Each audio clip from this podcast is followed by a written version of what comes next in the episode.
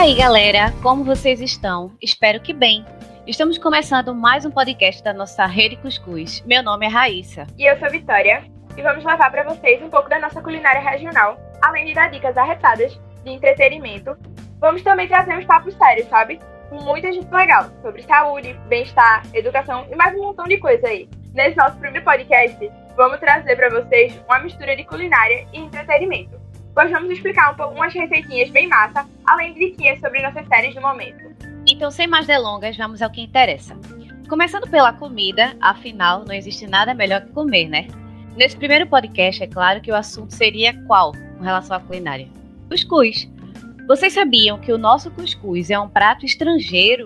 Sim, ele surgiu no noroeste da África, mais especificamente na região do Maghreb, onde ficam países como Marrocos, Tunísia e Argélia. Já até soube que ele só acabou entrando na nossa culinária porque os lusitanos, assim como nós, acabaram se encantando pelo seu sabor. Até peça de teatro. Para o rei Dom João III, o teatrólogo Gil Vicente fez. E na peça, o rei gastava toda a fortuna que tinha em cuscuz. Só que o cuscuz da gente não era como a gente conhece agora.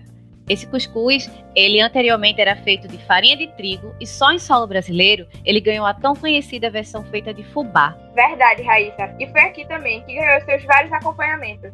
Ovos, manteiga, carne de sol, salsicha e até sua versão doce, doce feita com açúcar e leite de coco. Sim, e além dos acompanhamentos, tu sabia que ele em outros estados do Brasil pode ser feito com outros tipos de materiais, além de fubá, com outros nomes, por exemplo. Em Santa Catarina mesmo tem um tal de bijaíca, que é o tipo de cuscuz feito de mandioca, amendoim cru e açúcar mascavo. No Paraná tem um que é feito de mandioca fermentada, que pode levar sal e erva doce canela, ou amendoim, ovo e banha de porco bem diferente do nosso, né? É, né? Nada a ver com o que a gente come aqui no Nordeste, que é onde a gente mora. E tu sabe que isso mostra que cuscuz é um dos mais fortes exemplos que a gente tem de transformação cultural mesmo. É massa ver como um simples prato pode dizer tanto sobre a história e a cultura de um povo, pois ele traz suas várias versões e influências de cada região.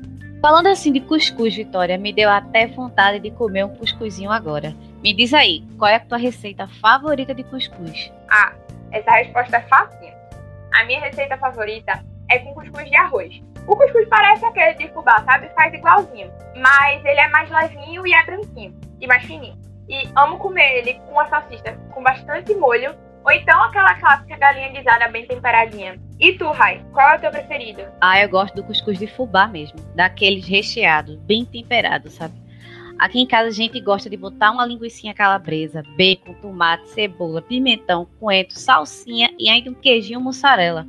Tudo bem picadinho. A massa do cuscuz a gente faz normal, sabe? Deixando lá de molho com um pouco de água. Enquanto na gordurinha do próprio bacon a gente refoga todos os temperos que eu disse. Prepara a cuscuzeira com água e monta o cuscuz, botando uma camada de fubá e outra de tempero até o fim. Deixa no fogo por uns 10 minutinhos e depois, ó, hum, só correr pro abraço, porque se tiver um cafezinho, fica massa demais. E você aí que tá escutando a nossa rede, conta pra gente depois lá no Insta, da rede, arroba Rede Cuscuz, qual é a tua receita preferida? E se tiver alguma receita de outra comer arretado que queira compartilhar com a gente, manda lá também. E agora, ainda dando continuidade ao nosso podcast, eu e minha amiga Vitória vamos dar umas diquinhas bem arretadas de uns seriados aí. Sim, menina. Eu tava morgada que tô. Porque, né, sem, sair, sem poder sair de casa. Já tava sem ter o que fazer, de saco cheio das séries que eu tava assistindo. Aí, quando eu soube desse quadro, eu simplesmente amei. Porque eu comecei a descobrir um monte de série nova. Sem mais enrolação, vamos para as dicas. A primeira é uma dica minha, que eu achei, que é Brooklyn Nine-Nine é uma série que quando eu comecei a ver, não botava muita fé não, sabe? Me indicaram antes já, só que eu nunca tive muito interesse em assistir. Daí veio a quarentena, teve que parar mais em casa e eu pensei, por que não Brooklyn Nine-Nine? E comecei a ver. Mas menina, na medida em que eu fui vendo, cada episódio eu tava lá rindo feito uma tabacuda. Por quê? É bom assim mesmo. Eu sou meio chata pra série de humor, sabe? Nunca acho graça. Mas tu falando aqui, deu até vontade de assistir.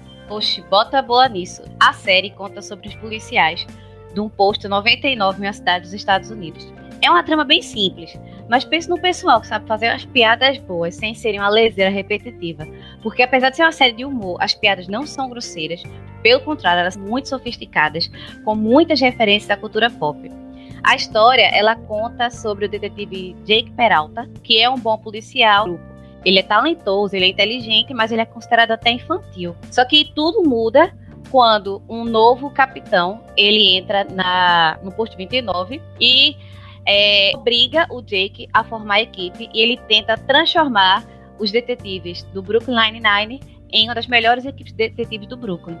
A série tem sete temporadas, com a oitava temporada já confirmada para sair daqui para o capitão que entra no distrito 90, no posto 99 é, uma, é um capitão gay e negro, porém ele não é estereotipado, muito pelo contrário, ele é totalmente inexpressivo. Mas apesar disso, você ao longo da série vê o crescimento do perso da personagem e é muito interessante, muito engraçado também. Uma outra coisa interessante da série é que ela tem episódios curtos. Cada temporada tem de 22 a 23 capítulos, mas os episódios não passam de 20 minutos, o que deixa a dinâmica para você maratonar bem mais interessante. Tanto que você, em uma hora, você pode ver três episódios e nem ver o tempo passar. E tu, Vitória? Qual a tua série do momento pra gente assistir? A minha é The Crown. Eu comecei ela sem muita expectativa nem nada. E logo me apaixonei, porque eu amo história. E é uma série que fala que gira muito em torno disso, né? O foco principal é na coroa, no caso, na Rainha Elizabeth II. Como ela chegou ao trono, a coroação, a relação dela com os filhos, com a irmã. E é bem interessante, bem louca, bem engraçada. E ela, a gente nem imagina, né? Mas na época que ela era viva, ela era uma peça cômica da família real. Inclusive a relação dela com o príncipe Philip e com várias outras coisas. Ah, inclusive com, prime com os primeiros ministros, Winston Churchill e Margaret Thatcher. É bem interessante ver como é que eles se relacionam e como assim, teoricamente seria essa aproximação.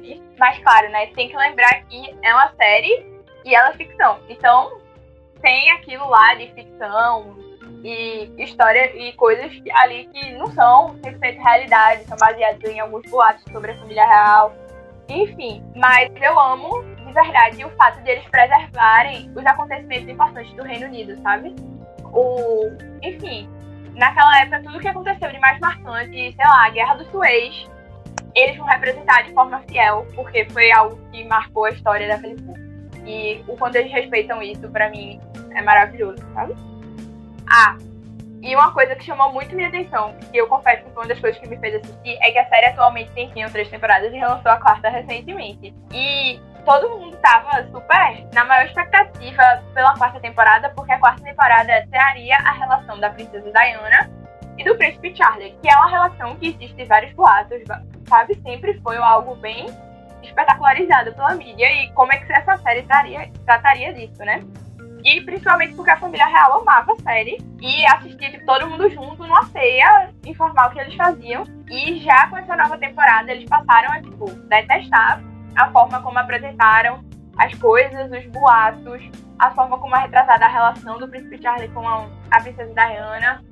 Enfim, até depoimento polêmico do príncipe William já teve, dizendo que a série está se aproveitando da história e da memória da, dos pais dele. Maior babado. E você assiste, você começa a assistir pela curiosidade e se apaixona mesmo. E até lembrei um, das, um dos pontos altos da série é que eles são muito fiéis em questão de vestimenta, enfim, com as que. com, as, com os vestidos, com as roupas que realmente da família real. E é bem massa. Inclusive, por ser bem minimalista e bem pensada e tudo, até indicação a Amy já teve e ganhou o Globo de Ouro. É isso aí, pessoal. Essas são as nossas dicas de séries de hoje. Assistam e digam depois lá no Insta da rede o que acharam delas. Obrigada por ouvir nossos podcasts. Beijo e voltamos com muitas novidades e dicas de entretenimento para vocês. Locução por Vitória Lira e Raíssa Rocha. Roteiro por Raíssa Rocha e Vitória Lira. Edição e parte técnica por Danilo Souza, Isaac Magalhães e Davi Aleixo.